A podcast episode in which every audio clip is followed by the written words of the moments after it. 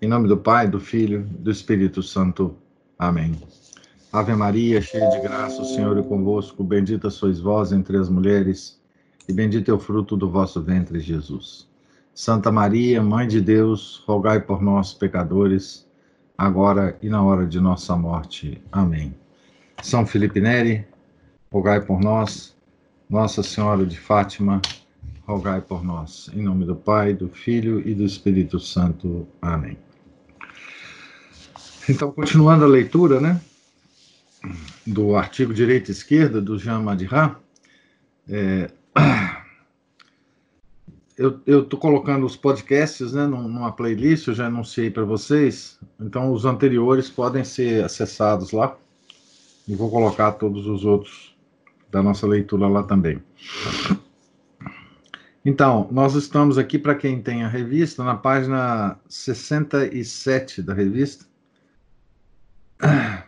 é, então vamos continuar a ler aqui. O, o, a última frase interessante da leitura anterior foi o seguinte: a vida espiritual católica é, por natureza, um obstáculo ao combate esquerda contra direita.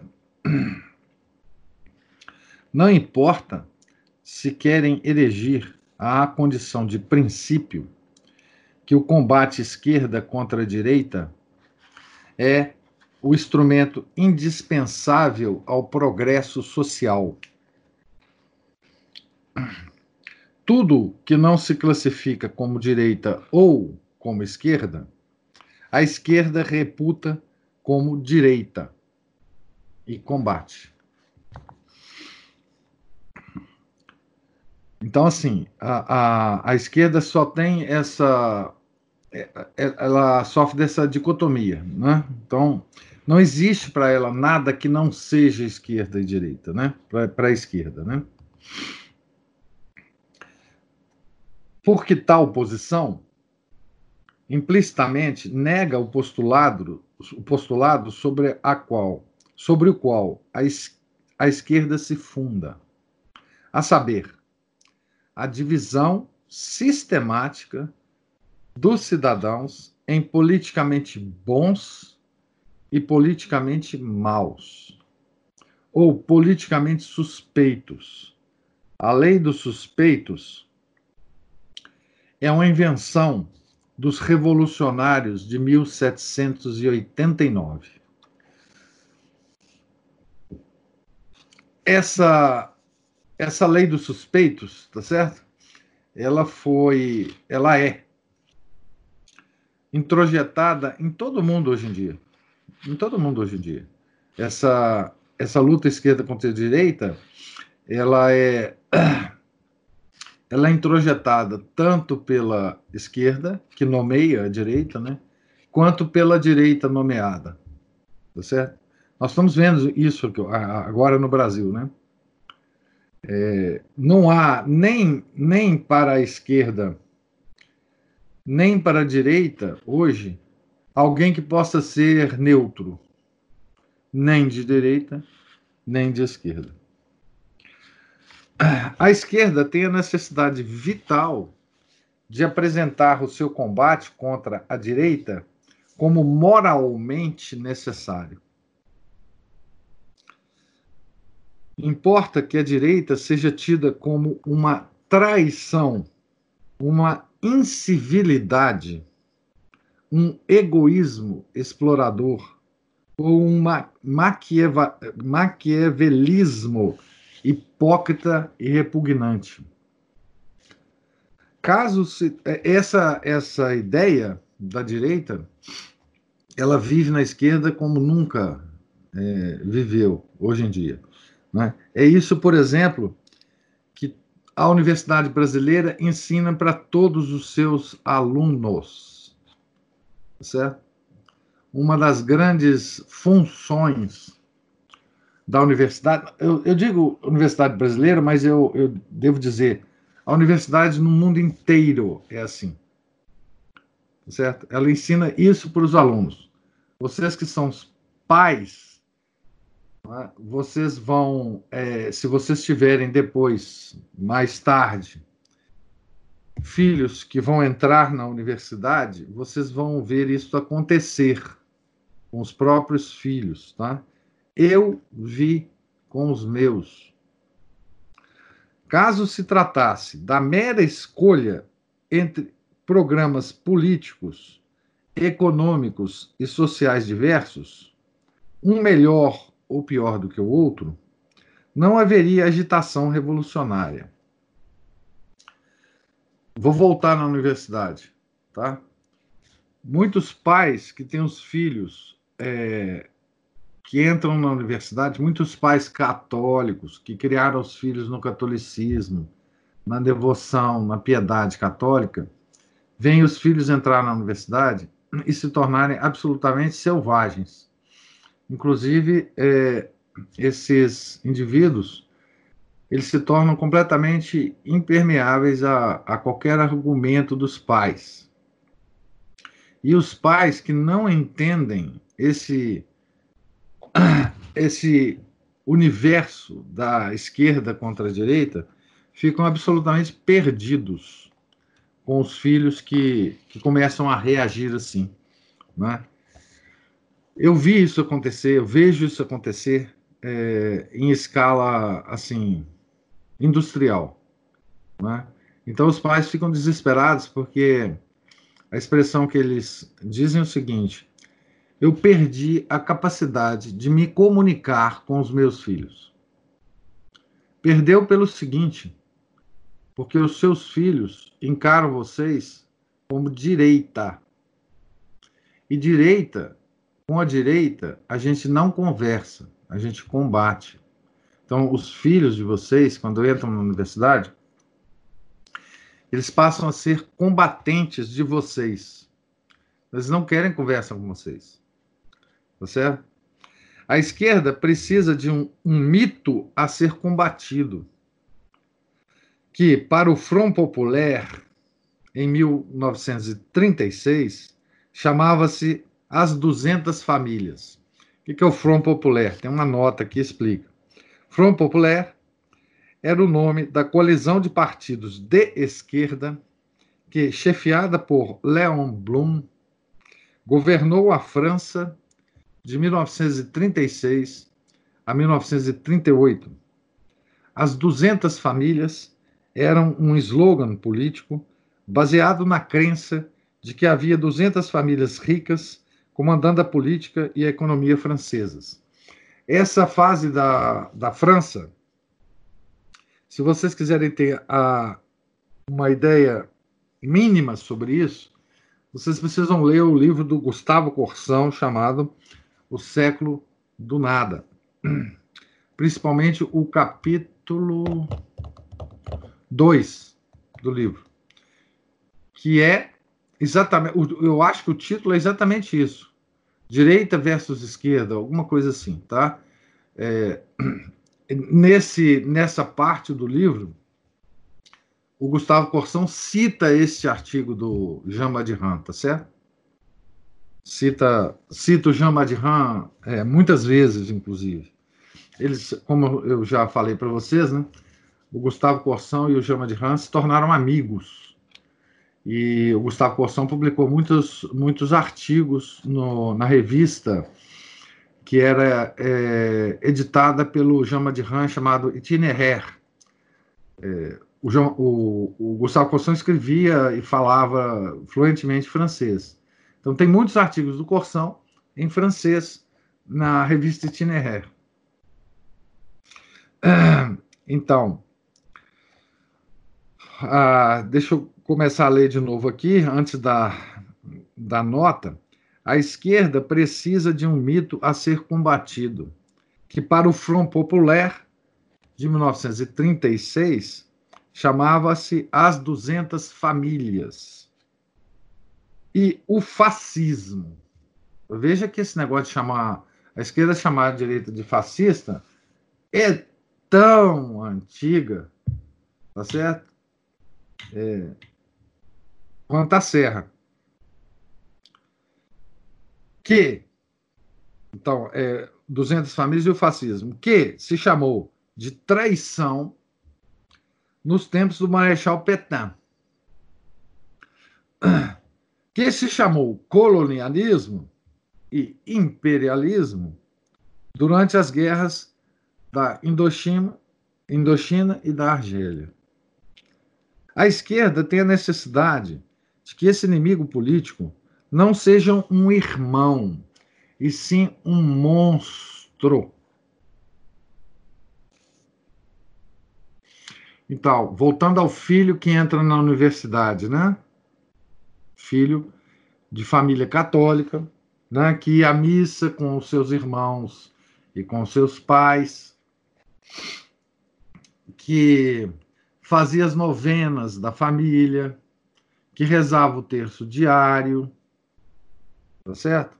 Esse rapaz, quando entra na universidade, passa a encarar a própria família como um monstro. É assim que a esquerda age.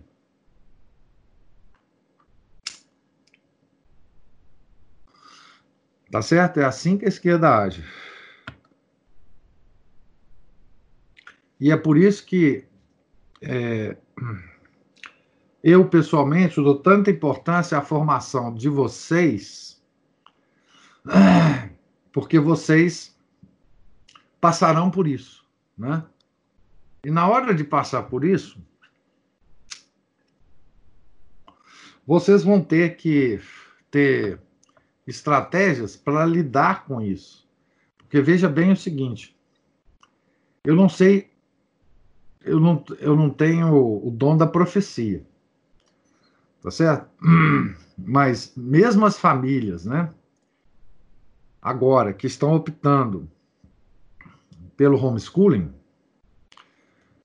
é, vão passar por muitas dificuldades quando os filhos se tornarem adolescentes. Enquanto eles estão pequenininhos, o homeschooling é fácil.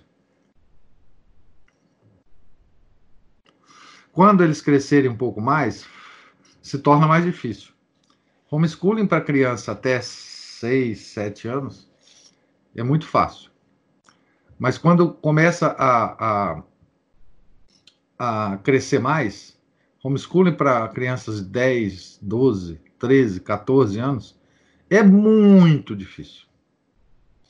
Porque a formação já é muito mais especializada, né? E o homeschooling da universidade é impossível. Tá Ninguém vai formar universitários em casa. Então, não sei como é que vai ser a, a decisão de vocês, mas os filhos de vocês, é, muitos entrarão na universidade. E nessa hora vocês se transformarão em monstros, porque é isso que eles vão aprender na escola, na universidade, tá certo? Então, o católico de vida espiritual desconhece um ser, um ser humano totalmente desprezível ou monstruoso, mas vê um irmão em todo o inimigo. Só conhece adversários fraternos, como Roberto Brasilac, cantou ao morrer, em seus poemas de Fresno. Beto Basilac foi um católico assassinado pelo governo esquerdista francês. E antes de morrer, ele escreveu poemas né, é, que, que, são, que, são, que são mencionados em outro capítulo do século do nada, a história de Roberto Brasilac, é muito bonita e é contada pelo Corsão é, no, no século do nada. Ele foi assassinado. Ele é Marte, né? de alguma forma, Marte. Mas isso embota o combate direita esquerda, essa posição católica, né? do adversário fraterno. Né? É da natureza da nossa religião, da doutrina da nossa religião, dos ensinamentos do nosso Senhor Jesus Cristo, Tá certo? Que não existe nenhum ser humano desprezível. Como existe para. ou monstruoso, como existe para a esquerda. Vocês veem aonde que a esquerda nos ataca frontalmente? Tá certo? É aí. Não é? Mas isso embota o combate direita esquerda, a posição católica, né? Ora, nunca é do interesse da direita, mas é sempre do interesse da esquerda que o combate se exaspere e se torne cruel. Ou seja, quanto pior, melhor para a esquerda. Pode ocorrer de a esquerda ou de a direita se enganarem ocasionalmente sobre seu interesse constitutivo. Um tal equívoco dura pouco.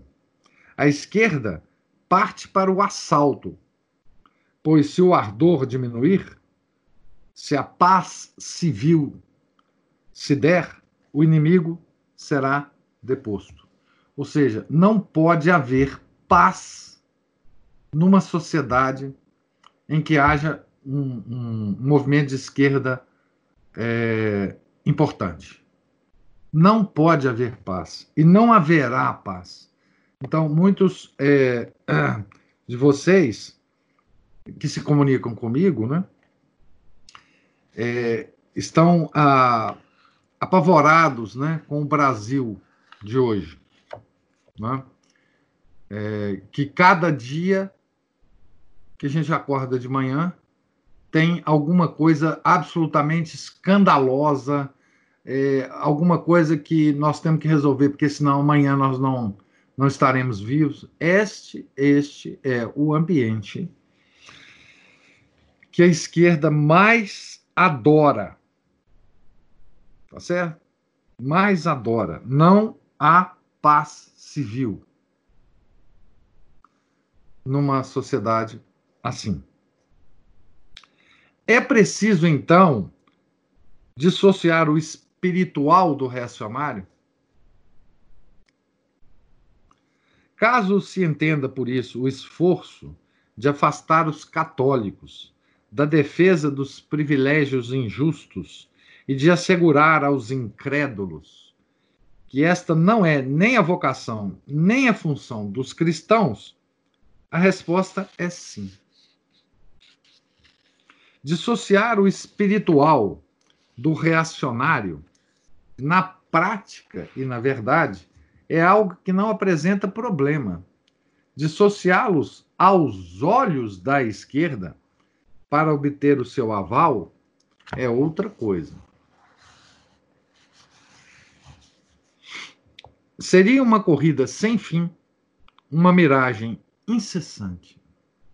Nenhuma concessão nenhuma capitulação jamais bastaria, pois a esquerda, sempre que quiser, definirá o reacionário de modo a englobar nele toda a ordem espiritual.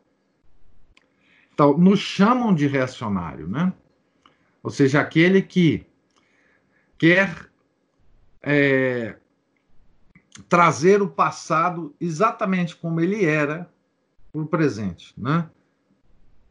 reagindo a toda forma de progresso. Tá certo? Eles tentam é, associar né, o espiritual, ou seja, toda a nossa religião, a uma espécie de reacionarismo, é, reacionarismo. É, irracional, digamos assim. Né? Irracional. Esse parágrafo é incrível. Se puder, repita, por favor. Começando aonde, hein? Deixa eu ver se eu acerto aqui. Tá, vamos lá. A Juliana está pedindo aqui. Então, é preciso então dissociar o espiritual do reacionário? É a pergunta inicial do parágrafo, né?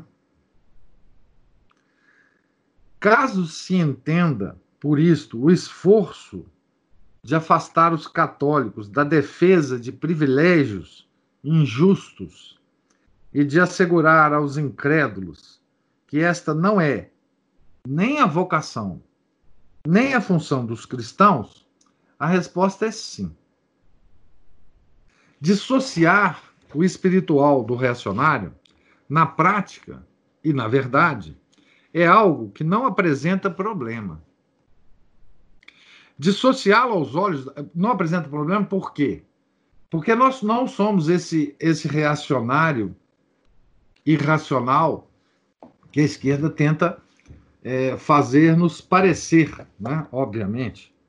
É claro, é claro que aos católicos, principalmente tradicionais, certo? A Idade Média é sempre uma referência, porque foi a glória da igreja. Foi lá que existiu isso. Mas é claro que ninguém em sã consciência né, quer restabelecer a Idade Média como ela foi. Né? Obviamente, isso é impossível. Né? Absolutamente impossível. Mas nem por isso nós deixamos de ter a Idade Média como referência para todas as coisas que nós fazemos. Ou devemos, pelo menos, é, assim é, proceder. Né? Porque foi é, uma época em que toda a doutrina da igreja se, se impôs como ordem social, política e econômica a, verdadeiramente, foi a única vez que a, a, a, a igreja conseguiu impor é, na Europa cristã a tal, hoje é muito famosa, o Leandro certamente vai rir, a tal DSI, né? a tal doutrina social da igreja. O que, que é doutrina social da igreja? Que todo mundo hoje enche a boca para falar, né? Sobretudo os modernistas, né? É, a doutrina social da igreja, se vocês quiserem estudar a doutrina social da igreja, estuda a história da Idade Média, né? do feudalismo. É lá que está. Mas isso passou. Impossível voltar. Nós podemos voltar a isso num outro nível. Isso nós queremos. Né? Então, desfazer essa ideia de que o espiritual é diferente do reacionário, esse reacionário visto de forma negativa, porque tem uma visão do reacionário de forma positiva, isso é fácil, é isso que ele está falando aqui. Agora, dissociar o espiritual é, do reacionário aos olhos da esquerda para obter o seu aval, o aval da esquerda, é outra coisa. Seria uma corrida sem fim, uma miragem incessante. Nenhuma concessão, nenhuma capitulação jamais bastaria, pois a esquerda, sempre que quiser, definir, definirá o reacionário de modo a englobar nele toda a ordem espiritual. Vocês vejam bem o seguinte: é, o, o, Nelson Rodrigues escreveu um, um livro chamado O Reacionário. Justamente justamente reagindo a essa, a essa pecha da esquerda. Está aqui, ó. O Reacionário. Eu tenho aqui um livro velho que eu comprei em mas ele tem. Esse livro você pode comprar, ele novo. Tá vendo? Então, ele, como no estilo rodriguiano, né? Ele aceita a pecha e começa a falar o que, o que, que ele pensa, o que, que, ele, é, o que, que é um reacionário de fato, de carne e osso. Tá certo? Então, é, isso, isso existe hoje e, e, e, isso aqui foi mais ou menos na mesma época desse artigo, tá? Década de 70, o Nelson Rodrigues escreveu esse livro. Ah, vocês estão achando que eu sou reação? Ah, eu sou mesmo, tá? Então não adianta é, fingir que não é para a esquerda. Não, olha aqui, eu sou católico, sou bonzinho. Eu não sou reacionário. Me aceitem, por favor. Isso aí, impossível. Ademais, Desde que é um partido comunista sistematicamente organizado, a esquerda impõe aos católicos a alternativa de se submeterem ou de serem rejeitados como direitistas. Ah, não, eu não sou direitista, não. Por favor. Eu sou católico, sou bonzinho.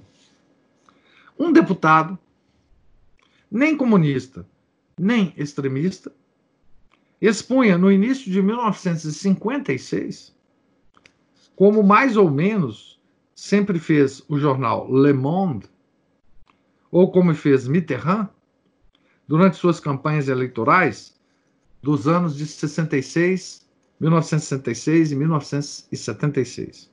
Abre aspas para esse deputado, né? A esquerda deve necessariamente englobar o Partido Comunista, sem o qual não passa de uma direita camuflada. Olha que coisa incrível. Fecha aspas. Ao fim de 1956, quando a opinião mundial se indagava pelo martírio da Hungria, esmagada sob os carros soviéticos, a palavra de ordem, autenticamente esquerdista, defendia que seria reacionário não manter relações com os comunistas. E todo mundo ficou com medinho. Os democratas cristãos do antigo MRP, aqui tem uma, uma nota para explicar o que é o MRP. MRP é uma abreviatura do Mouvement Républicain Populaire Movimento Republicano Popular. Partido político francês de tendência democrata cristã que existiu de 44 a 67. Democracia cristã foi criado, já falou aqui eh, anteriormente, né? pelos católicos que, se, que queriam se, eh, se mostrar muito bonzinhos. Apoiou a esquerda em tudo que ela fez inclusive nos assassinatos em massa, etc, etc. Tá? Para se mostrar bonzinho para a esquerda. Tá? Juliana fala assim: o pior é que mais tem é católico bonzinho, venerando a esquerda. Claro, hoje em dia não tem. Oh, eu ia talvez cometer uma injustiça aqui. Então, hoje em dia é raro, é raro é, entre os católicos é, que se dizem católicos, né, os católicos, digamos, de, de BGE, aquele que não seja profundamente esquerdista, de alma esquerdista. Né? Não, não, é, é muito difícil. Né? Então, os democratas cristãos do antigo MRP tão preocupados em dissociar o espiritual do reacionário, não julgaram poder levar a sua atividade a tamanha complacência com o mal. Foi então a imprensa católica mesma, a imprensa católica sustentada pelo episcopado francês, uma imprensa conciliar avant la lettre, porque na França o clero já era, mesmo antes do concílio, né? Todo esquerdista. Tá certo? Então, por isso que ele fala, uma imprensa, a imprensa católica, na década de 50, na França, já era uma igreja, uma imprensa conciliar avant la lettre. Então, foi então a imprensa católica mesma quem lhes declarou que seus débeis resquícios de anticomunismo colocava-os definitivamente na direita. Então, o próprio episcopado francês assumiu esse esse essa forma de pensar, né? Vocês vejam que a, é, isso foi na, no, na época da invasão soviética na Hungria. Quem não sabe dessa invasão, é bom ler sobre ela. Vocês verem as atrocidades que os comunistas é, cometeram na Hungria.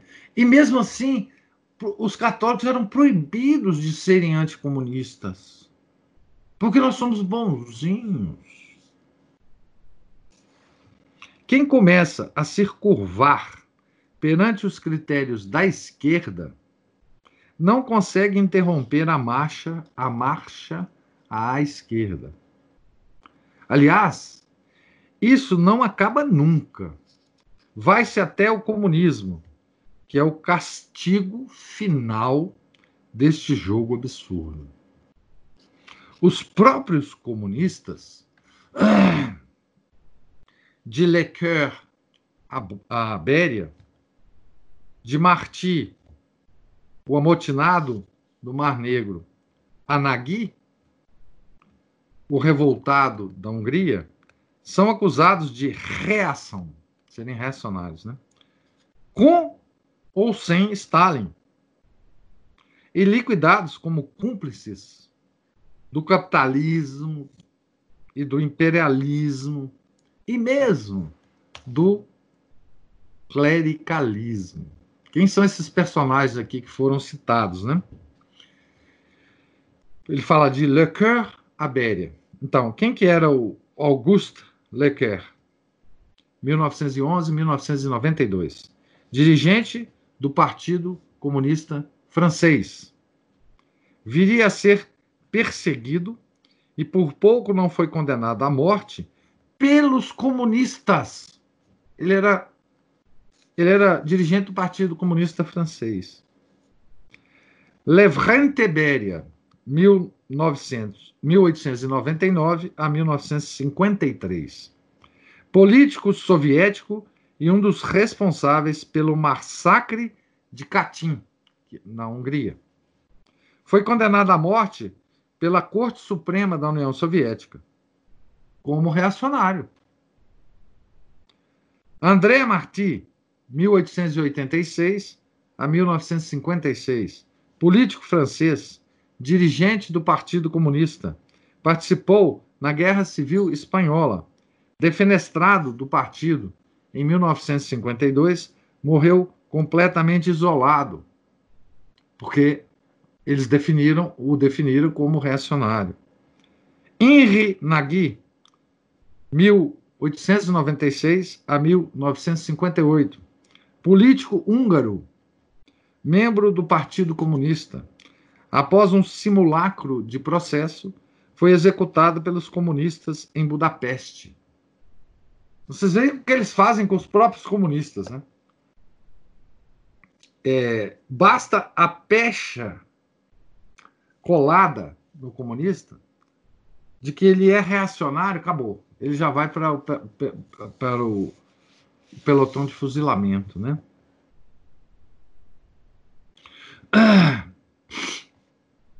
O absurdo jogo direita, esquerda, desemboca então no nada. Como o faz todo absurdo. Nós passamos agora para o item 4 desse artigo. O item 4 desse artigo tem o seguinte, o seguinte título: Não se toma o poder. Então, veja, gente, esse artigo está nos desnudando, né? Todos os métodos, os princípios, as estratégias da esquerda, que é eterna. Esses métodos nunca serão revogados. Eles sempre estão em andamento em todo o mundo, tá certo? Aqui no Brasil, é óbvio que nós podemos, ao longo da leitura desse artigo, é, identificar várias dessas estratégias aqui, né? Tá Por exemplo, chamar a, de, a direita denominada pela esquerda de fascista.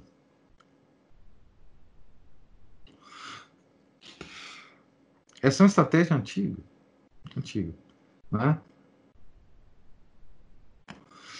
E essa estratégia é tão antiga e tão é, bem sucedida que muitos de nós hoje. Eu sei disso porque as pessoas chegam para me perguntar isso. Muitos de nós hoje temos a impressão de que o, o nazismo e o fascismo foram movimentos de direita. Muitos, mas é muitos, muitas pessoas me perguntam isso. Mas não é pessoa, digamos, é, identificada com o modernismo, com, com não, pessoas que estão frequentando a missa antiga, que estão dentro do movimento de nosso, pessoas, inclusive da associação, tá? Inclusive da associação. Me pergunta, mas é, o fascismo não, era de esquerda, o, o, o nazismo? É, como é que é isso? Era de esquerda ou era de direita? Eu não estou entendendo. Porque não está entendendo porque justamente a nossa formação ela é para isso, né? Para que a gente você pega qualquer estudante universitário, qualquer estudante universitário, depois de seis meses que ele passa na universidade, tá certo? É, ele já tem completa certeza que fascismo e nazismo é de direita. Tá certo? Então, é, isso faz com que ele identifique todo o movimento de direita como é, com Hitler e Mussolini, que eram dois esquerdistas da mais alta qualidade, tá certo? Mais alta qualidade. Então, assim, é isso que, que, que a esquerda faz, né? Há, portanto, uma direita e homens de direita, assim nomeados e agrupados por decisão da esquerda. Decisão arbitrária, etiqueta artificial. Mas aqueles que a contragosto são assim, são assim chamados, existem de verdade. De tanto serem atacados em conjunto, terminam por se assemelhar.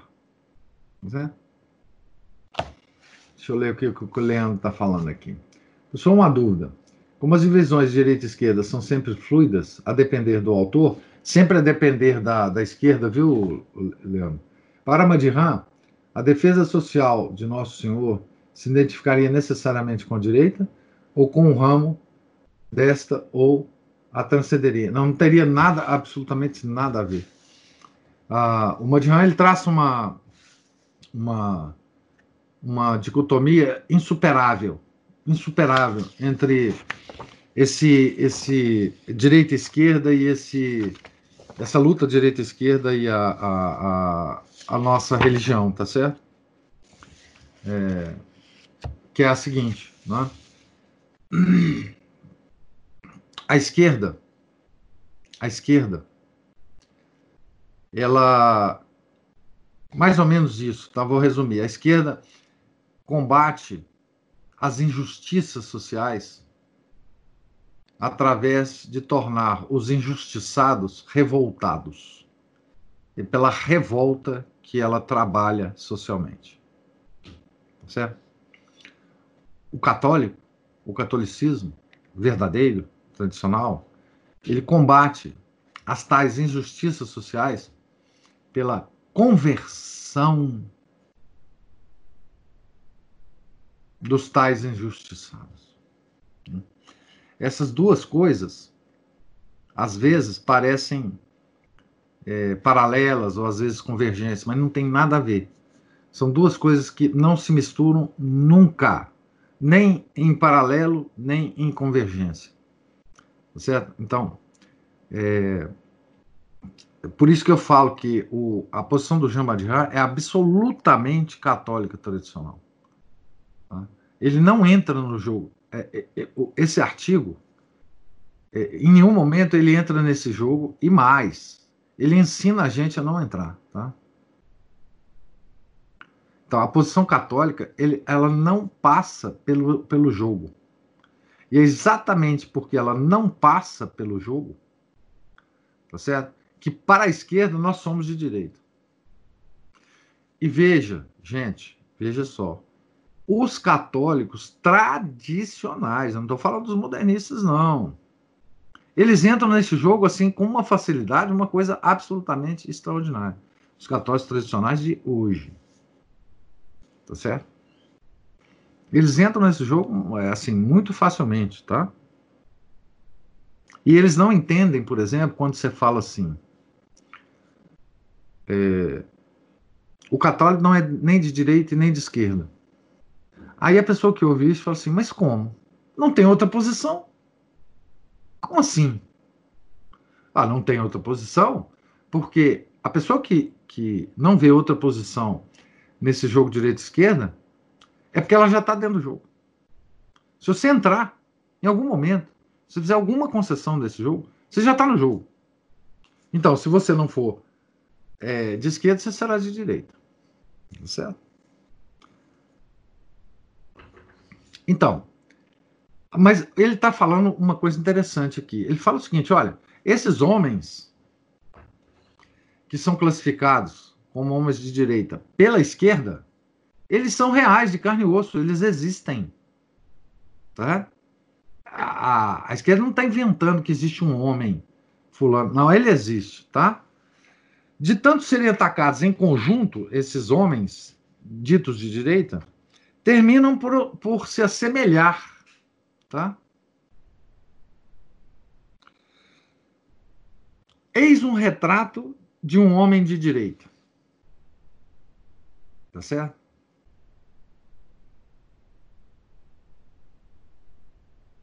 Ah, eu vou te passar vários textos do Madhram, viu, Leandro? Pode ficar tranquilo. Nós vamos ler, no, talvez, no, quando a gente acabar esse texto aqui, um outro texto do, do, do Madhram, esse talvez mais, mais curto, sobre democracia, democracia clássica e democracia moderna. Vocês vão ver. Que, que estirpe, né? De que estirpe, a que, a que estirpe pertence Jean Madhram? Tá? É, um, é um corsão francês. Tá? Filósofo, sociólogo. Então, eis um retrato de um homem de direita. Um retrato que é uma caricatura e traz a marca do seu autor. Trata-se de um retrato feito por Balzac. Claro. É Balzac falando de um indivíduo, não de uma categoria. Certo? O liberal mais rancoroso, entre aspas, está essa expressão aqui, três pontinhos. Parênteses, explicação. O liberal, nos tempos de Balzac, é o homem de esquerda. Hoje, o liberal é Giscard, Giscard d'Estaing, Ponia, Dordano, Nel Wirth, depois ele vai te explicar aqui quem são essas pessoas e o seu grupo. Este é o liberalismo que avançou até defender a discrimina discriminação do aborto e, contudo, a esquerda o rejeita como direita. Pois é tal o seu bel prazer e seu interesse. O liberal, no entanto, não mudou ele é rancoroso, entre aspas, mesmo rejeitado à direita. Ele costuma, e aqui está o traço principal do seu caráter político, ser tolerante com todo mundo, salvo com a direita. Não odiar nada, salvo a direita. Em resumo, manter no seu exílio, para longe da esquerda, um espírito de esquerda. Veja, essa descrição do liberal que ele faz aqui é do nosso liberal também, tá? Juliana está falando assim: Isso que o senhor citou me aflige muito. Vamos continuando. Vou tentar me livrar dessa angústia, ser direita ou esquerda, para quem não vê nada além dessas duas posições. Ô, ô Juliana, a, o, o problema da angústia que você está sentindo é muito natural, porque é o seguinte: esse texto, tá certo? Ele só mostra a nossa realidade. E a nossa realidade é angustiante. Não tem jeito de tirar essa angústia. Essa tensão que nós vivemos hoje, ele é uma tensão que aumenta quando a gente entende a situação, tá certo? E é uma tensão que a gente tem que saber vivê-la. Tá? Atenção. Porque essa tensão, ela foi criada depois da Revolução Francesa. Tá certo? Tem já 200 ah, e, sei lá, 40, 50 anos. Nós não temos solução para ela. A única coisa que nós podemos fazer né, é entendê-la. E, entendendo-a, viver uma vida católica saudável. Não, não se preocupem com a solução dessa tensão. Né? Porque ela não existe. Não está ao, ao nosso alcance, tá? E é por isso que quando eu vejo movimentos católicos, hoje, centros católicos, para ser mais exato, né? Entrando no jogo político, com candidatos, com, com digamos assim, com um movimento né, global dos católicos hoje de precisamos entrar na política, precisamos vencer a esquerda. Eles já estão no jogo. Eles já foram enganados.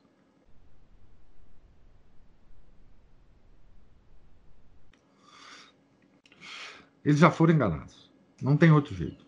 Tá certo?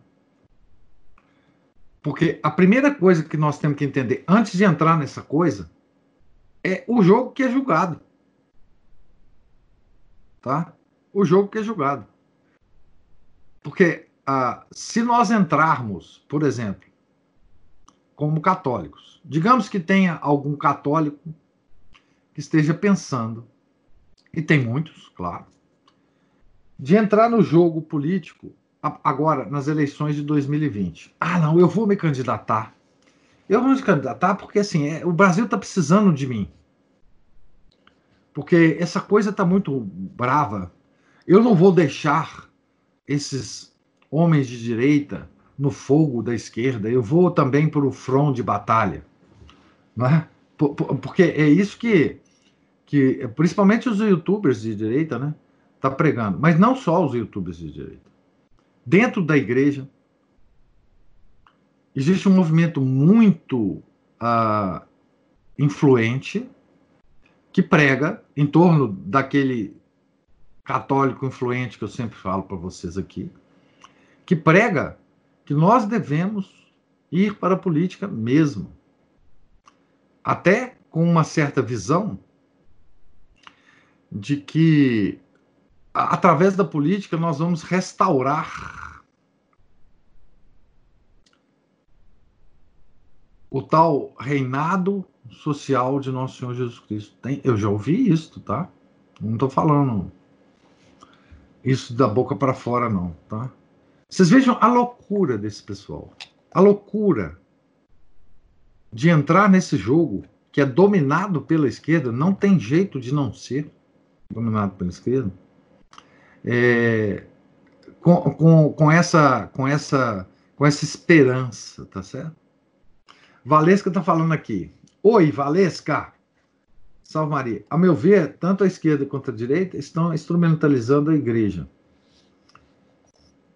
Não, a, a, direita, ela não tem essa, Valesca, ela não tem essa, esse hábito de instrumentalizar. Ela é só reativa. Quem instrumentalizou a igreja, ela, quem instrumentalizou a igreja, e não é de hoje, Valesca, é a esquerda.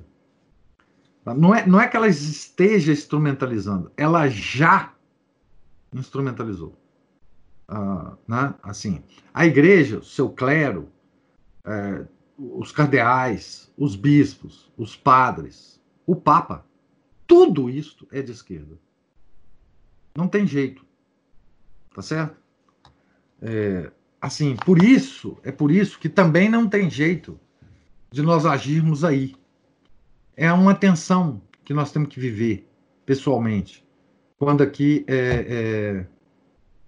Ô Manel! Oi, Manel! É porque, veja bem, você está com o nome de Valesca aqui, viu? Por isso que eu te chamei de Valesca, você me desculpe.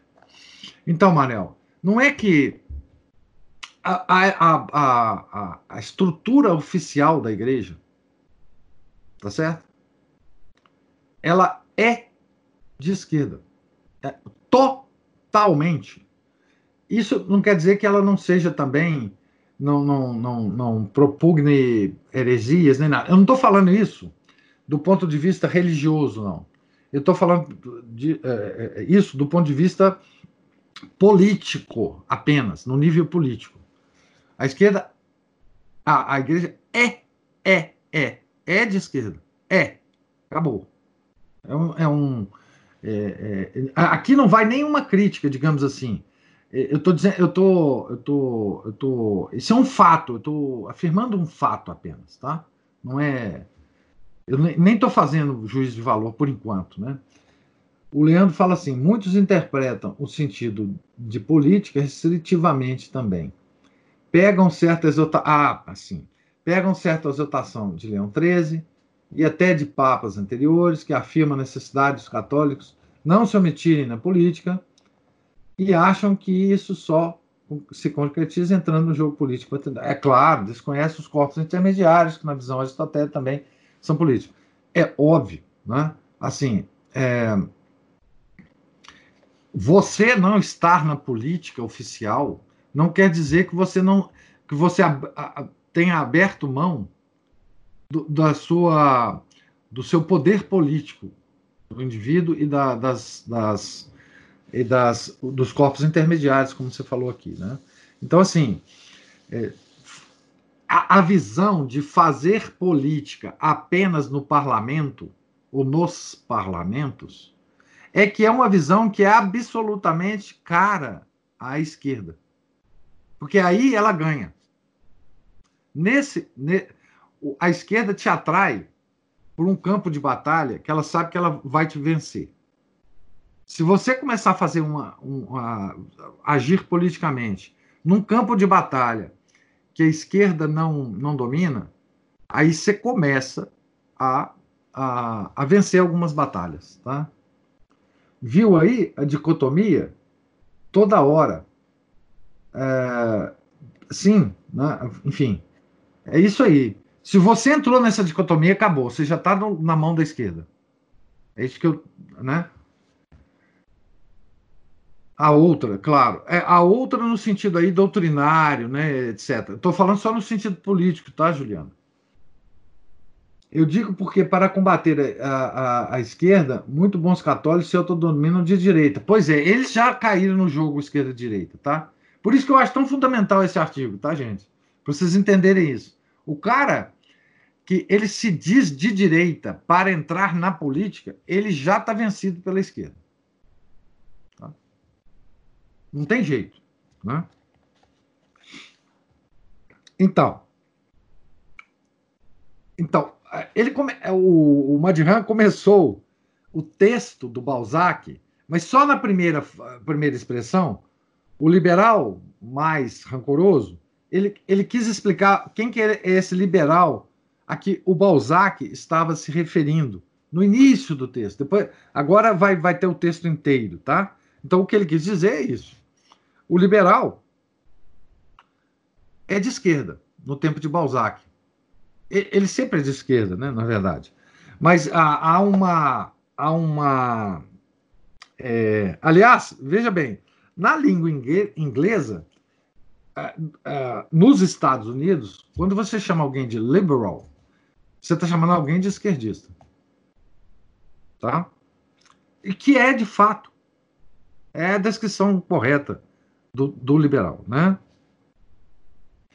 Então, e ele diz que o liberal não mudou. Né? Então vamos lá, retornemos ao, ao Balzac.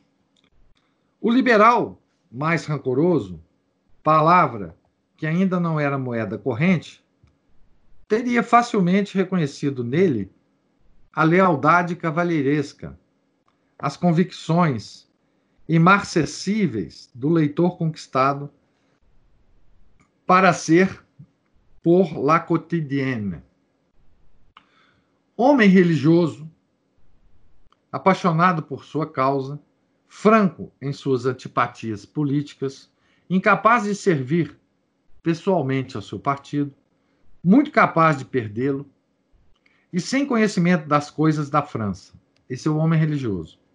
Um desses homens retos, que não se prestam a nada e, barrem, e barram obstinadamente tudo, capazes de morrer de arma na mão, no posto que lhes for atribuído, mas bastante ávaros para dar a vida antes de dar seus escudos. Esse é o texto do Balzac, que, tá, que chama Lírio, O Lírio do Vale, Honoré de Balzac, o periódico La Quotidienne, que ele, que ele cita aqui no, no texto, né, mencionado pelo escritor, foi fundado em 1790 e defendia a monarquia. Então, nesse texto, vocês vejam o que, que ele fala do liberal né, e do homem religioso. Certo?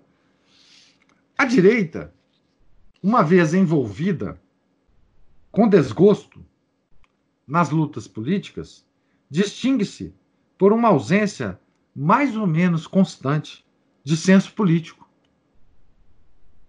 Se por isso devemos compreender a aptidão de conquistar a opinião pública. Olha que coisa interessante, não é?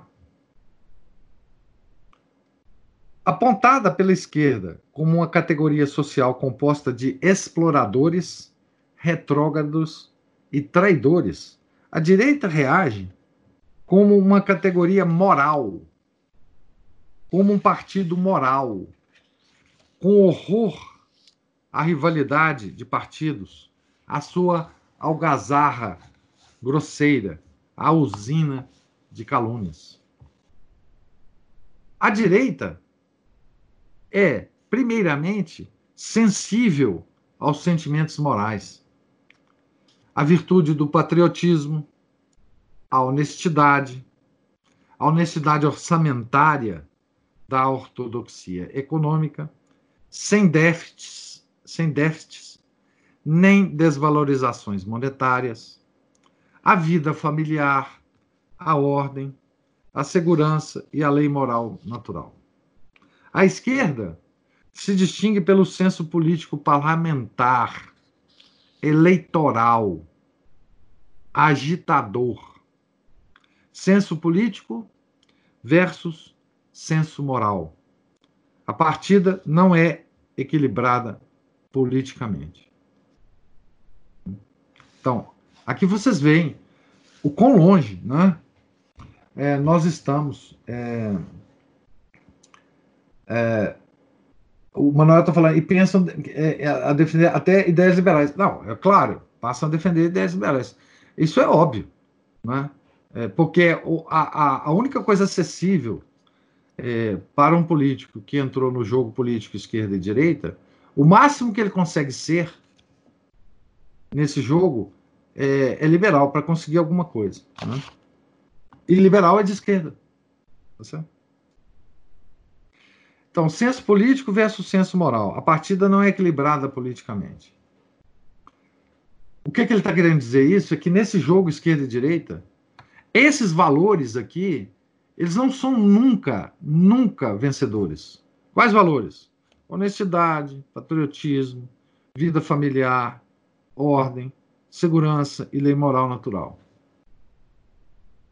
O homem de direita é frequentemente sem conhecimento das coisas do país.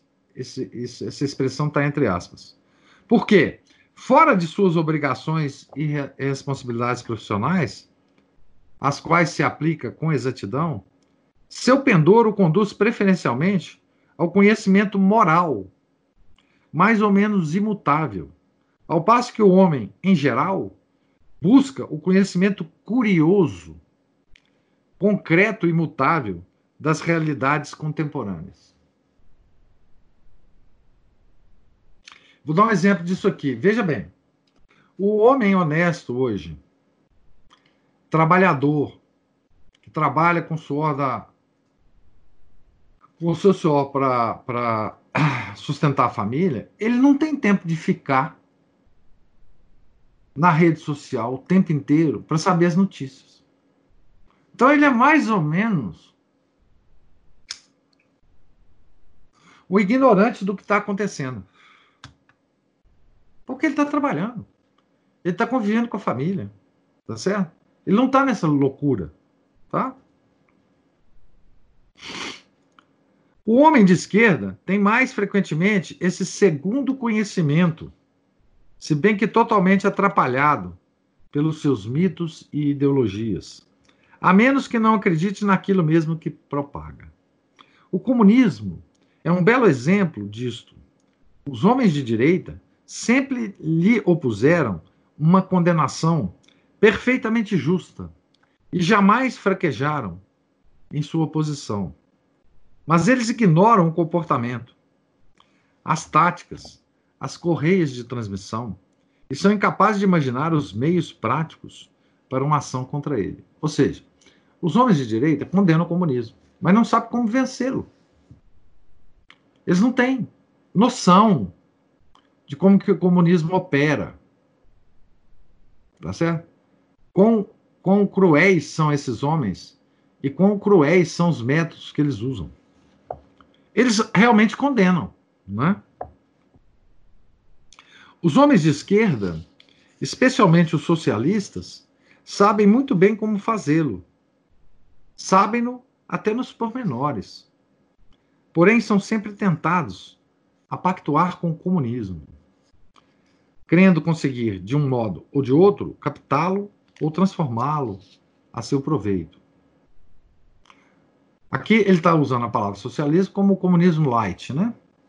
Por exemplo, quem que é socialismo hoje no Brasil? Socialista hoje no Brasil?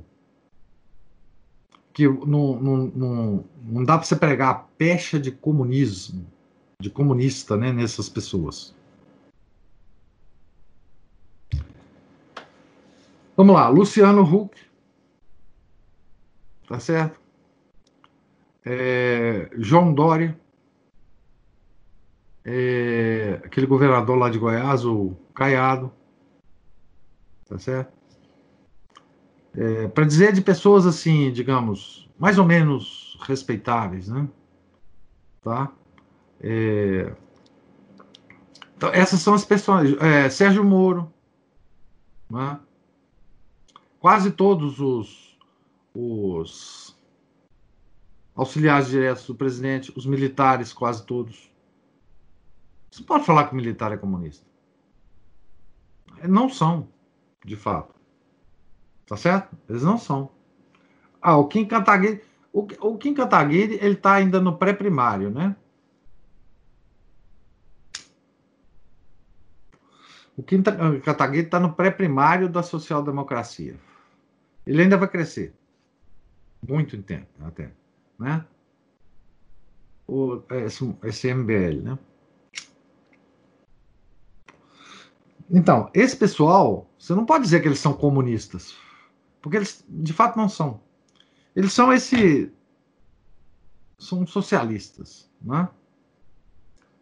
Sem dizer outras pessoas que não têm nada na cabeça e que vão se alinhar é, automaticamente né, ao, ao socialista, né? É, personalidades que, que ficaram famosas por outras razões, né? e que, e que se alinham, né? É, tipo, vocês até me desculpem as, essas referências aqui, porque elas são tão, tão baixas, tão tipo é, Felipe Neto, é, é, digamos, é, a tal de Anitta, enfim, né, essas, essas coisas, é, essa escória, né, essa lama social, né? É... Agora, você pode dizer é, de certas pessoas, né, é, que são que são comunistas, né? Enfim, o, PT, o pessoal, todo mundo, né? A Marina Silva, o Haddad, esses não, esses são comunistas mesmo, né? Zé Disseu, que é um, um gênio, né? Do comunismo no Brasil, Lula, tal, né? É, então, Eis o espírito de simplificação com Balzac. Eis que o espírito de simplificação com Balzac sugere aos meus ouvidos. Não pode ser completamente errado, não pode estar completamente errado. Ele sugere que os homens de direita não são inaptos para o exercício do poder, mas o são para toda estratégia que vise a alcançar o poder. Eles têm razão quanto às intenções que presidem aos seus projetos públicos, mas fracassam. Os homens de esquerda têm as ideias loucas, mas geralmente conseguem levá-las adiante. Por isso que o mundo todo hoje é de esquerda, gente. Enquanto estivermos sob a lei do sufrágio universal, será preciso para a esquerda vencer, será preciso para a esquerda vencer nas eleições que ela consiga tirar tantos votos quanto possível da direita e vice-versa.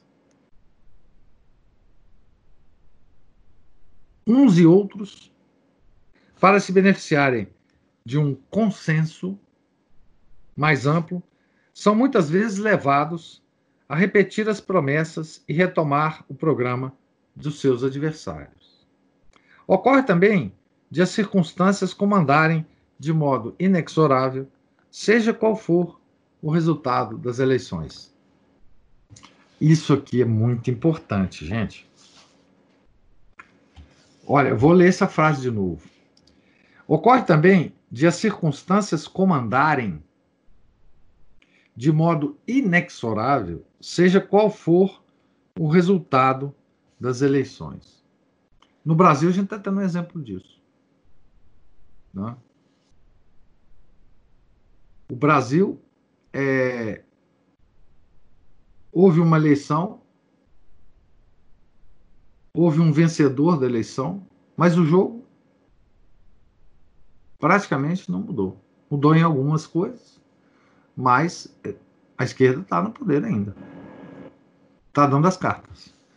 Não importa o resultado das eleições, né? Isso o próprio José Disseu falou, né? No estado de enfermidade política, em que o jogo esquerda contra direita coloca as nações, ocorre frequentemente de os homens de direita consentirem em conduzir uma política de esquerda. Ah, Certo? Isso também não é novo. É então uma dupla catástrofe.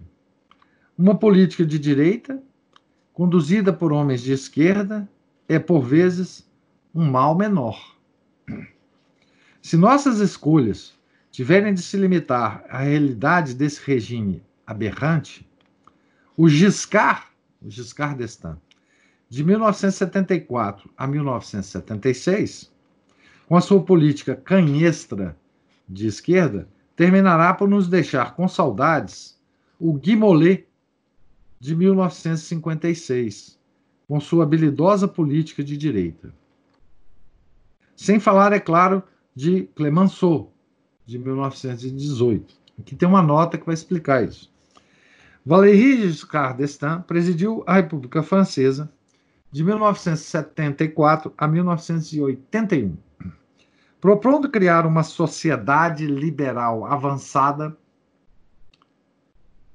foi o, o mote do programa dele. Né? Entre seus atos mais funestos, contam-se a redução da maioria da maioridade eleitoral, a autorização do divórcio e a discriminação do aborto. O desastre do seu mandato estendeu-se ao plano econômico, que conheceu uma inflação galopante e um déficit descontrolado. Então, esse é o, o Giscard, né? A esquerda representa o excesso de confiança no temporal, o uso sistemático, o abuso dos meios temporais. O que não quer dizer que a direita seja a plenitude ou o abuso do espiritual. Por três razões.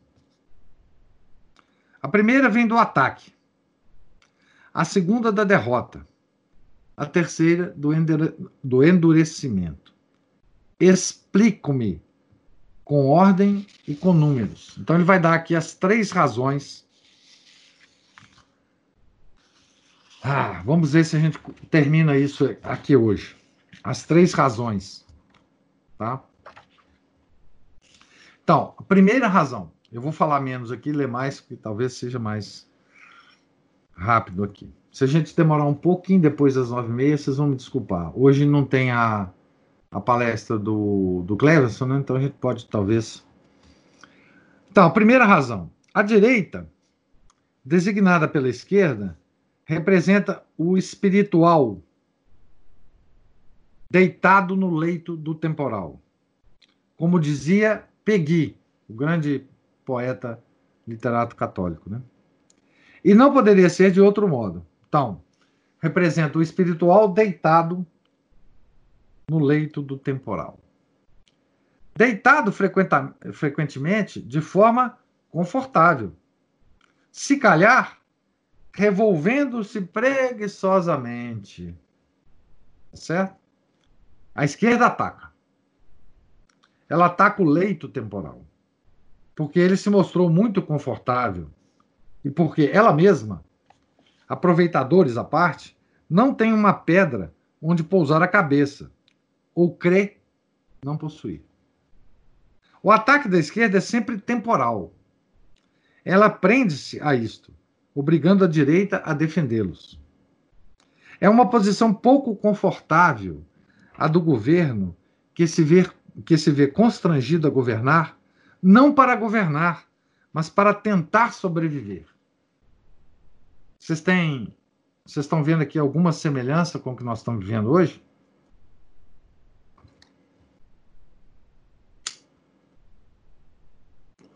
O, o governo que tenta. Como é que ele fala aqui? O governo que se vê constrangido a governar, não para governar, mas para tentar sobreviver por causa dos ataques. Né? É uma posição pouco confortável a das classes dirigentes que se veem forçadas, para continuar a dirigir, a prestarem esclarecimentos constantes sobre a extensão de seus poderes, posses e privilégios. Estão vendo o que está acontecendo hoje? Descrito em 1977, a gente acha que hoje é isso é, é muito no, novidade? A esquerda ataca o espiritual, mas sem visá-lo diretamente. Ela ataca o espiritual cortando-lhe as mãos, que muitas vezes são sujas. E a direita só consegue pensar nas suas mãos para impedir que sejam cortadas sem imaginar que talvez elas estejam mesmo sujas, sem cogitar, sem cogitar lavá-las. A revolução iniciada em 1789 assaltou as coisas santas e produziu na França, na Europa e em todo o mundo. Essa é a fase da expansão da Revolução Francesa, né? França, Europa e depois em todo o mundo. Uma chaga que ainda não cicatrizou. Quando é que a Revolução Francesa foi de fato implementada no Brasil é, completamente? Foi exatamente na proclamação da República. É claro, tinha muitas coisas já implantadas, tá certo? Os liberais da monarquia já estavam implantando muitas coisas. Mas para vocês terem uma ideia, de como é que a, a República no Brasil foi implantada sob a, a égide da Revolução Francesa, no dia seguinte do, do golpe, é, já na madrugada, o, o, Dom Pedro II já tinha fugido sorrateiramente, né, porque senão ele ia morrer. É, os republicanos, né, o exército que deu o golpe, ele quis, é, digamos assim, festejar a, o início da República. E, e nesse momento eles queriam é, um hino, não existia o hino nacional ainda, republicano, o hino que nós temos hoje. Então o que, que eles fizeram? Eles tocaram a Marselhesa, que é o hino da França, revolucionário. Não, só para vocês terem uma ideia, né? No dia seguinte, o hino do Brasil foi tocado como sendo a Marselhesa. Né? Publicamente, tá? Então, a Revolução iniciada em 1789 assaltou as coisas santas e produziu na França, na Europa, em todo o mundo, uma chaga que ainda não cicatrizou e não cicatrizará. Não tem, eu não tenho nenhuma esperança humana disso. Ela não o fez principalmente por meio de disputas teológicas, porque ela perderia, né?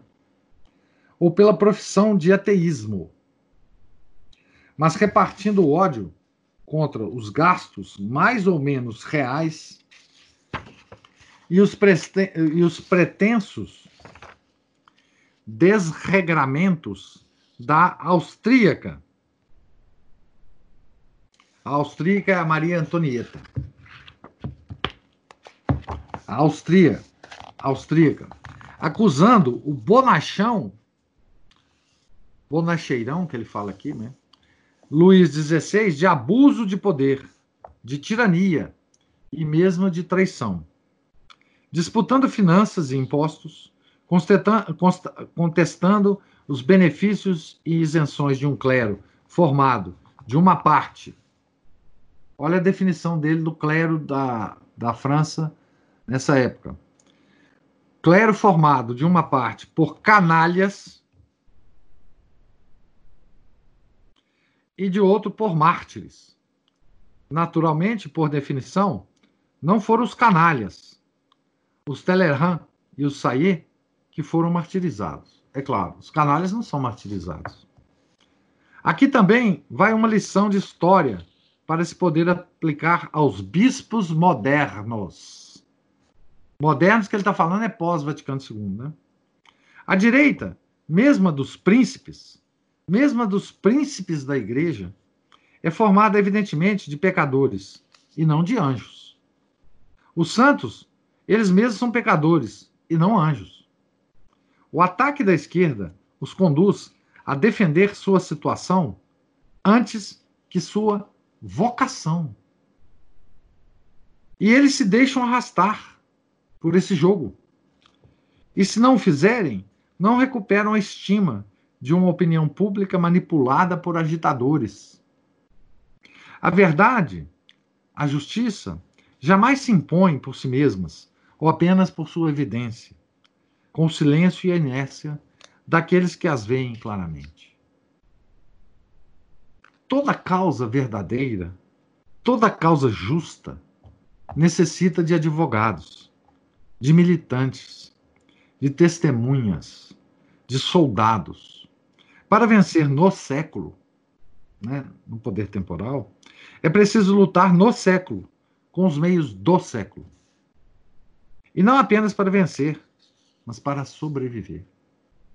Quando veio um homem, com letra maiúscula, né, uma única vez, o único que foi sem pecado, ele foi condenado por blasfêmia.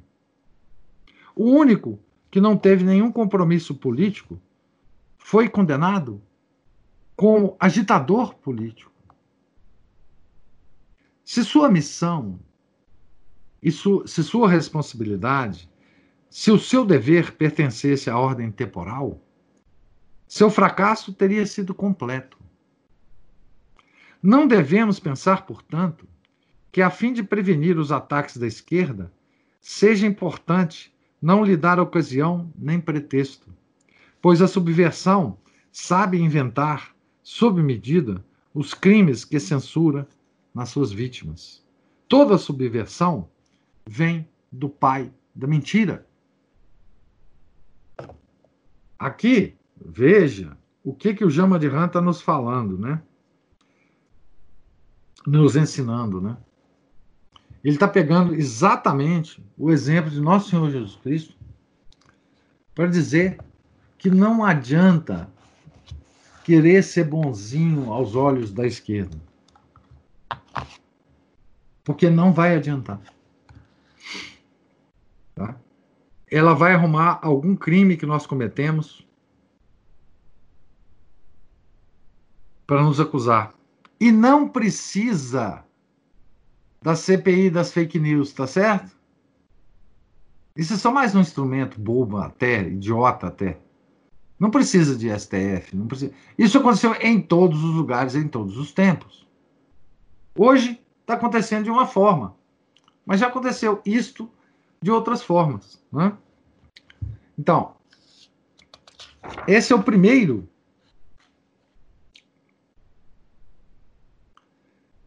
A primeira razão, né? Razão para quê, né?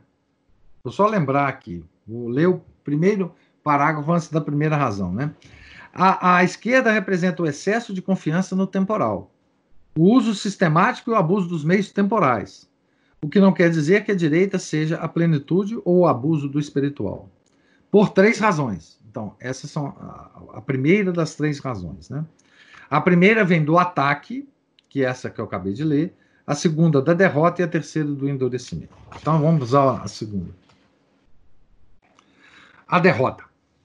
A direita é sistematicamente vencida no combate esquerda contra direita. Desde 1789, suas vitórias são tão raras quanto provisórias, enquanto suas derrotas são numerosas e duradouras. Isso porque a, a regra desse combate. Então, lembra disso.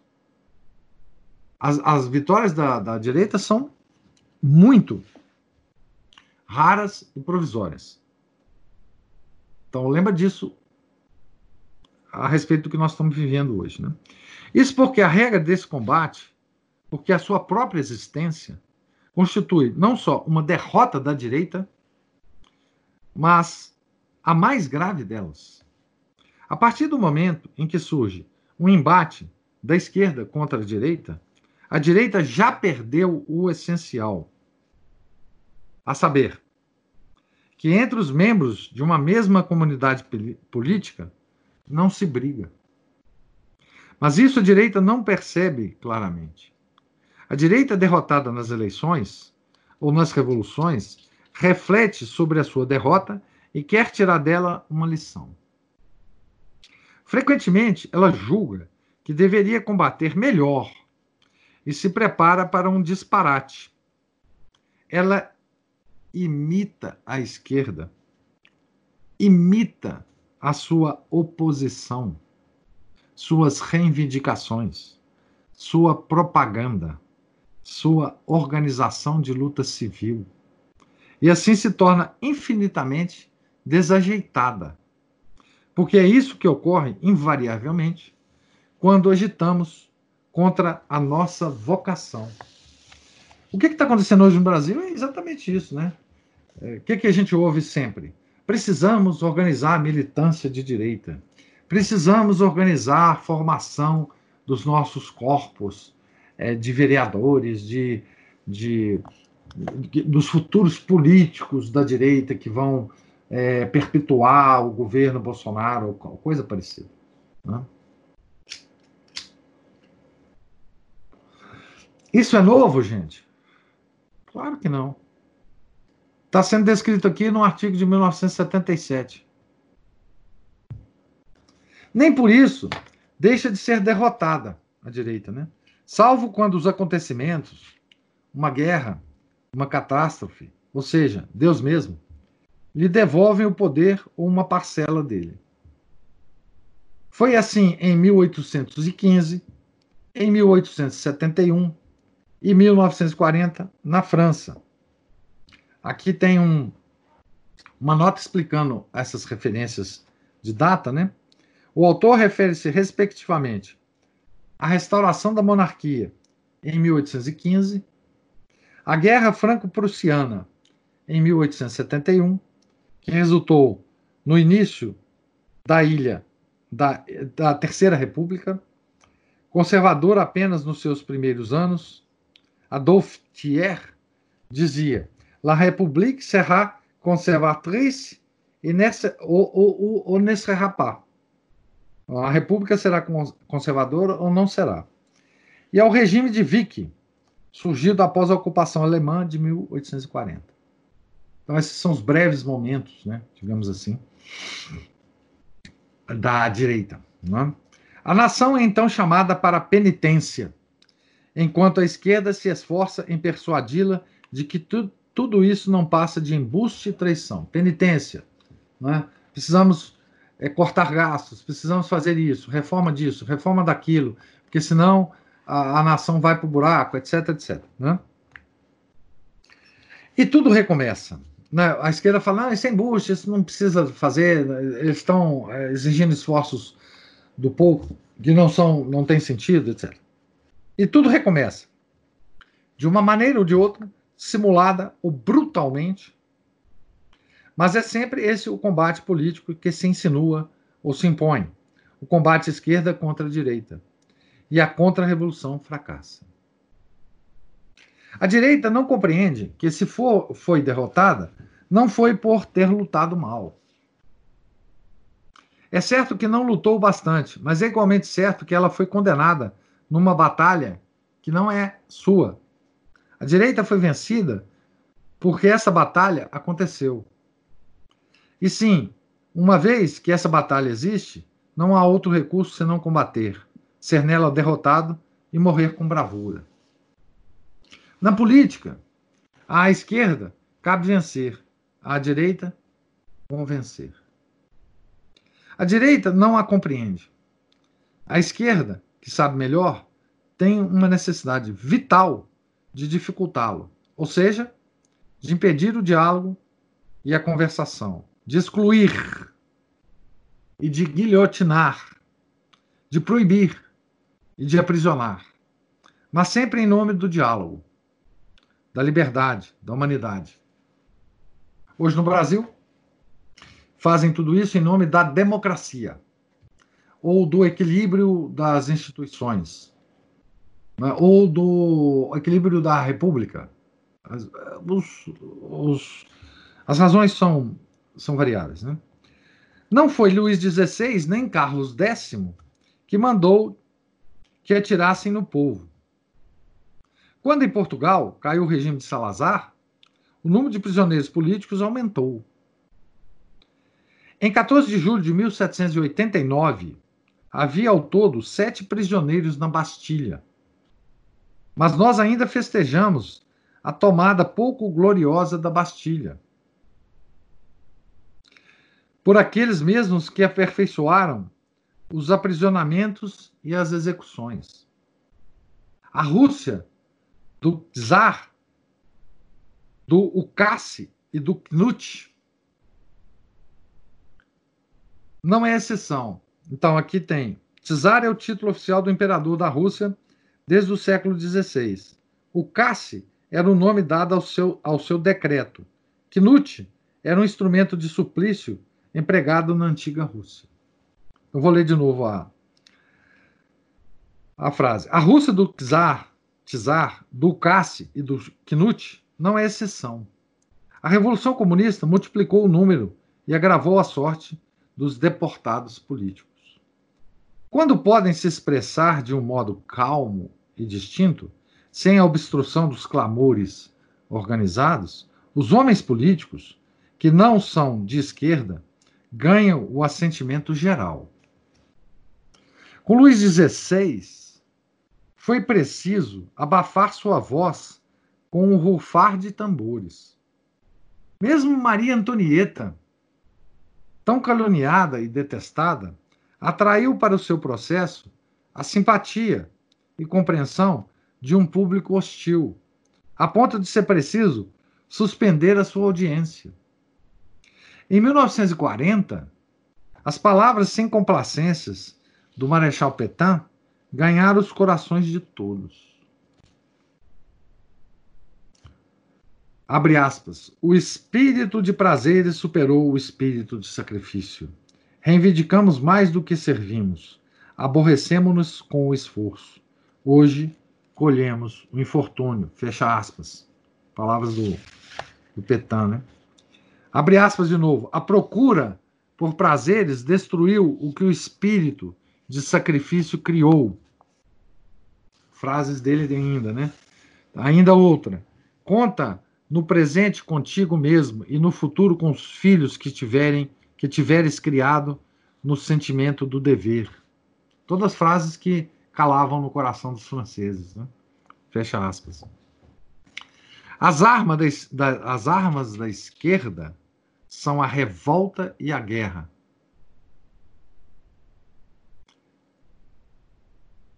As armas da direita resumem-se a testemunhar e morrer. Numa palavra, guardar a honra. Mas o que o senhor entende por honra? Perguntou um homem de esquerda ao almirante Ufan ao vivo na televisão em 25 de maio de 1976. Vamos ver a, a resposta ah, do, do, do almirante. A honra está em cumprir o seu dever sob o olhar de Deus e no amor do próximo, respondeu o almirante. A resposta não é a melhor, se quisermos, a definição exata dos termos e do conceito, mas é uma bela resposta. E o homem de esquerda ficou sem entender como. Na televisão, num debate político, alguém pôde ter a indecência de falar de Deus. Então, aqui a segunda razão, né? A derrota. Agora, a terceira razão é que, que vem da, do endurecimento, né?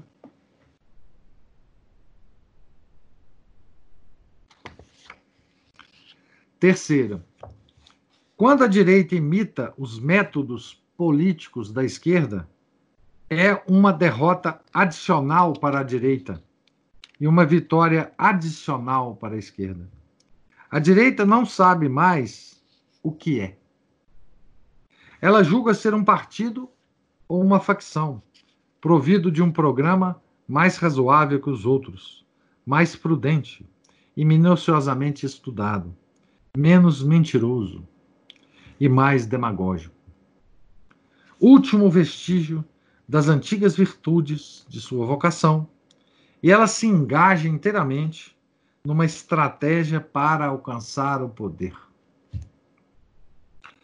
Aí ela é infinitamente respeitosa da legalidade, ainda que se trate de uma legalidade oriunda da revolução. É curioso, né? É. Por exemplo, a direita no Brasil respeita e fala que respeita, e respeita mesmo, a tal Constituição de 1988 no Brasil, que é uma Constituição comunista.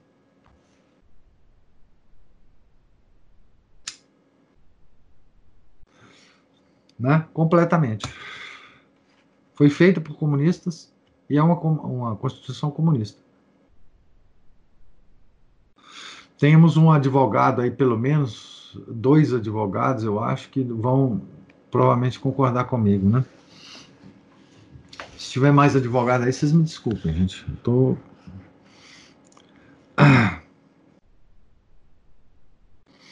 Então, é, elas é, respeitam, né? Deixa eu ver onde que eu estou aqui. Ah, aí ela é infinitamente respeitosa da, da, da legalidade, ainda que se trate de uma legalidade oriunda da revolução.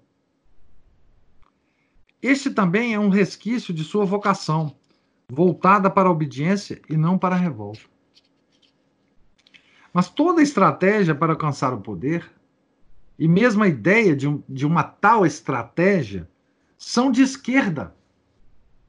E ceder a ela é da essência da educação política do homem de esquerda. Tomar o poder, ou procurar se apoderar dele, é o ato mais fundamentalmente revolucionário.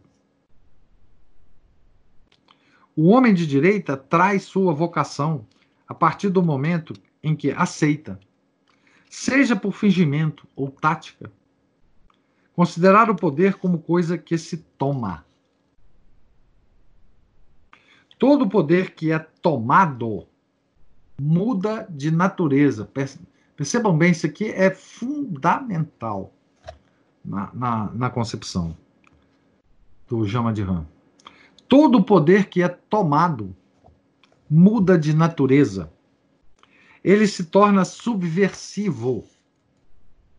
Para todo homem que não é de esquerda, para todo homem, segundo a natureza e a vocação humana, o poder é coisa a que se submete ou a que se obedece, que por vezes se afronta ou que se ignora. E, finalmente, algo que se recebe. Quando se recebe, mas jamais, jamais é algo que se toma.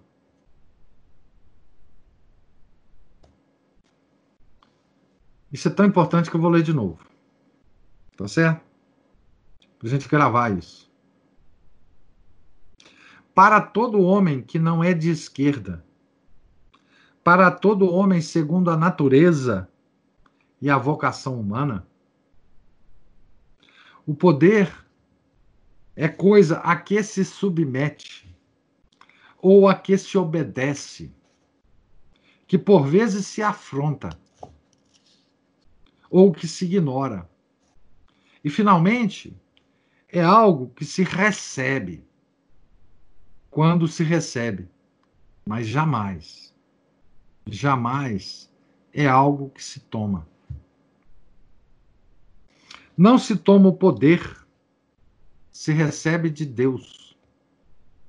Quando se toma o poder, ele se destrói em suas mãos, se desnatura e em seguida, nos surpreendemos que as velhas nações da Europa tenham se tornado ingovernáveis. Tomar o poder é derrubar o poder existente. E quanto mais se faz isso, menos se conserva a autoridade. Sem autoridade moral, os governos modernos só governam por meio da mentira e do temor. Isto será assim, ou o será cada vez, enquanto esse jogo esquerda-direita não for suprimido. O vazio do poder, dizia Morra, é como um campo abandonado. Toma quem quer, pega quem puder. É verdade. Mas isso não é o que chamamos de tomar o poder, ou seja, tirá-lo, arrebatá-lo dos que o detêm. O vazio do poder é a ausência do poder, que cai na inexistência. Aqui já não é o caso de tomá-lo, mas de recuperá-lo, refazê-lo, restaurá-lo, recriá-lo. Não digo que a distinção entre o poder que se toma e um poder que se recupera seja sempre evidente. As circunstâncias políticas são frequentemente confusas e sua apreciação é incerta. Mas o que é certo é que aceitar o poder de uma, de uma resolução que se deve declarar contra si mesmo, com temor e tremor, é a convicção de que é impossível proceder de outro modo.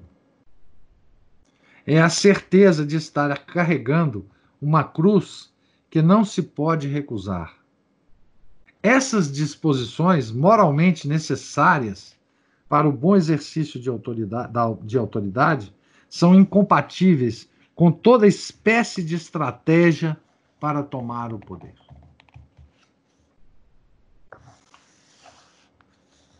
essa, essa última parte aqui é muito significativa, tá certo? Eu, eu sugiro fortemente todos vocês comprem essa revista só por esse artigo, para vocês guardarem, relerem quando precisarem, anotarem se quiserem, tá certo? É a revista Permanência 284. Né? Porque, assim, esse, esse texto, ele merece várias releituras ao longo do tempo. Tá certo? E veja agora qual que é o título do, da quinta parte desse artigo. Veja se vocês é, vão ficar com a vontade de ler, que será só na próxima semana, né? quem não tiver a revista. Né? Parte 5. A política do evangelho.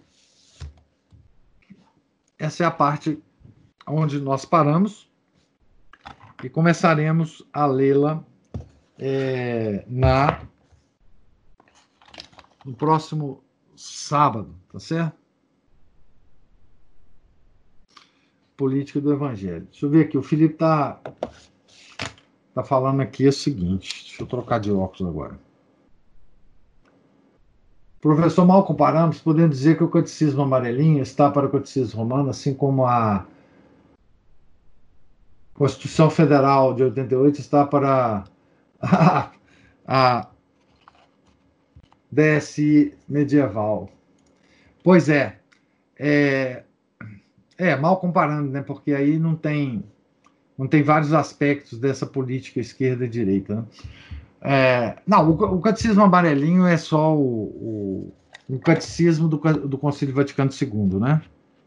É, ele foi escrito ele não é um documento aprovado pelo Concílio, não é um documento exigido pelo Concílio, né? Ele foi escrito muito depois do Concílio, a pedido do, do, do Papa João Paulo II, e quem o escreveu principalmente foi o, o Cardeal Ratzinger, né? E ele, é, ele, ele aceita, acolhe e modifica né? toda a doutrina da Igreja em função do Concílio Vaticano II, dos documentos, né? Então, é, esse é o, o, o, catecismo amarelinho, né? Que, por isso eu não, não recomendo a ninguém, né? Enfim. Leandro, muito bom. Santo Tomás de Aquino, seguindo Aristóteles, afirmava que o direito tem sua eficácia pela força do costume, ou também do hábito de obediência que ele, atributa, que que se lhe tributa. Daí que quanto mais mudanças de poder, revoluções, etc., menos força tem a autoridade. É claro. Ah, ah, note o seguinte, Jama de Han, gente, ele é de uma, de uma tradição tomista, tá? Então, claro. Então, o que ele está dizendo aqui, ele está fazendo uma análise da política da época sob a perspectiva direita-esquerda, mas com toda a tradição tomista na cabeça, né? Tá? É, esse cara não é brincadeira, né? Esse cara não é um intelectual de papel, né? Tá certo? Então, por isso que o texto é tão importante é, é, para nos iluminar, né?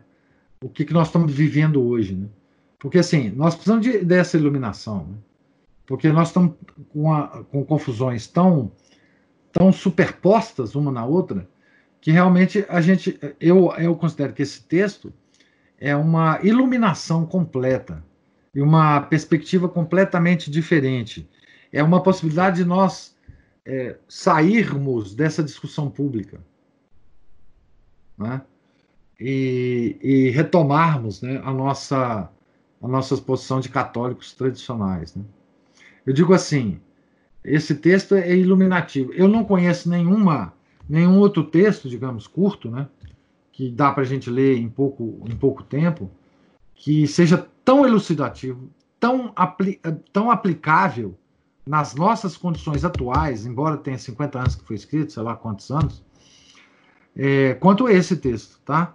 É, os textos de Alma é muito bom. Eu vou depois vou ler um outro texto dele aqui para vocês, tá? Tem alguns textos na revista, nas revistas permanentes do Jean Bardiran e não é à toa que, que esteja sendo publicado na revista permanente esses textos, né? Porque isso dá estofo, estofo para nós católicos tradicionais. Mesmo quem não entende política, mesmo quem não está na área, mesmo quem não está é, muito ligado nas coisas que estão acontecendo na internet, etc. Porque gente séria não tem muito tempo para isso. É? É, mas nos dará certamente luzes para que a gente viva esse momento no Brasil. Não sem tensão, não sem angústia, como diz bem a, a Juliana, mas pelo menos com conhecimento, né? pelo menos com luzes, para que a gente possa, enfim, é, é, viver esse momento com, com mantendo a nossa sanidade, a nossa fé, né? E a, continuando o nosso caminho de santidade, que é isso que nosso Senhor pede, né? Aliás, nosso Senhor pede para a gente tentar ser santo, né? Mas não só tentar. Nós precisamos tentar com todas as forças. Mas é o que ele nos pede, né? Tá certo? Do gente séria? O que, que eu falei do gente séria? Não sei. Eu não sei o que eu falei do gente séria, não. É, você não, é, não, não, sei. Mas eu sei que. Gente, Juliana... séria não profunda nessas coisas. Ah, não, é porque gente séria não fica, não fica é, bisbilhotando, né? Borboletando na. É, não, o que eu digo é o seguinte, eu, eu, não, eu mesmo fico. Pelo seguinte, primeiro porque eu não sou tão sério assim. E segundo, porque eu também não faço nada na vida. Então, eu né, preciso ocupar meu tempo. Então, mas assim, é, não estou dizendo que, que não se deva acompanhar ou, ou, ou, que não se. ou que quem acompanha não é sério. Eu digo assim, tem muita gente que não tem tempo na vida para ficar acompanhando essa, essa loucura, né? E, e, faz muito bem até, porque assim, essa loucura, sem essas luzes, essa loucura nos joga num, num, num universo completamente maluco, né? Da, do jogo da esquerda e da direita, claro. Nós estamos torcendo para a direita, estamos contra a esquerda. Depois a gente vê a direita fazendo umas coisas, a gente fica chateado com a direita, fala, pô, mas o que, que, é isso? O que está acontecendo? Tal, mas aí outra coisa. Então, a gente fica nesse joguete, né? E esse texto ajuda a gente a sair do, do, do joguete, né? Então, é, isso. Quer dizer, vamos esperar o que, que o, o Leandro tá, tá digitando aí. Vocês desculpem eu ter atrasado, eu falei demais hoje também. É, é, a gente atrasou um pouco aqui o término. Infelizmente, o, o não, felizmente assim, para nós aqui, né, não vai ter a formação do e a gente tem um tempinho. Vamos ver aqui Aristóteles, na política que o, o Leandro coloca aqui, né?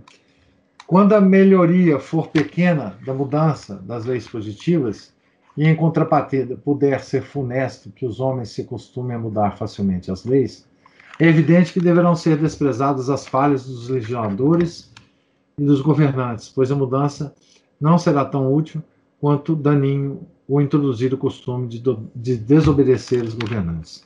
É, isso aí é, enfim, né? é o que justamente o Jean Mandiran fala. Né? É, a estratégia de tomada de poder diminui a autoridade do governante, né? E a gente vê isso na igreja, né? Na vida de tantos tantos prelados, né? Que ao se verem é, premidos para aceitar, por exemplo, um, uma diocese como bispo ou, é, ou, qualquer coisa, eles a primeira reação deles é recusar, né? Quer dizer, o poder ele não está tomando poder, o poder está sendo oferecido para ele, né? E, e, ele foge feito o diabo da cruz, né? certo? É, por causa disso, exatamente. O, o, poder é sempre um peso que a pessoa é, assume em função da, da coletividade, né? E não uma coisa que se toma. É isso exatamente que o Mandiran fala, né? É, enfim, eu agradeço a todos vocês a paciência, de me acompanhar aqui nesta manhã de sábado. Deus lhes pague. É, eu vou transformar isso em podcast e os outros, acho que dois, né? As outras duas palestras que nós fizemos já estão lá, tá certo? Tenham todos um santo dia, uma santa, um santo final de semana, um santo final de semana, com a volta das missas, sem comunhão, mas enfim, é o que Deus quer que a gente sofra, né? Tá certo? Fiquem todos com Deus. Em nome do Pai, do Filho, do Espírito Santo. Amém. Ave Maria, cheia de graça, o Senhor é convosco. Bendita sois vós entre as mulheres. Bendito é o fruto do vosso ventre, Jesus. Santa Maria, Mãe de Deus, rogai por nós, pecadores, agora e na hora de nossa morte. Amém. São Felipe Neri, rogai por nós. Nossa Senhora de Fátima, rogai por nós. Em nome do Pai, do Filho e do Espírito Santo. Amém.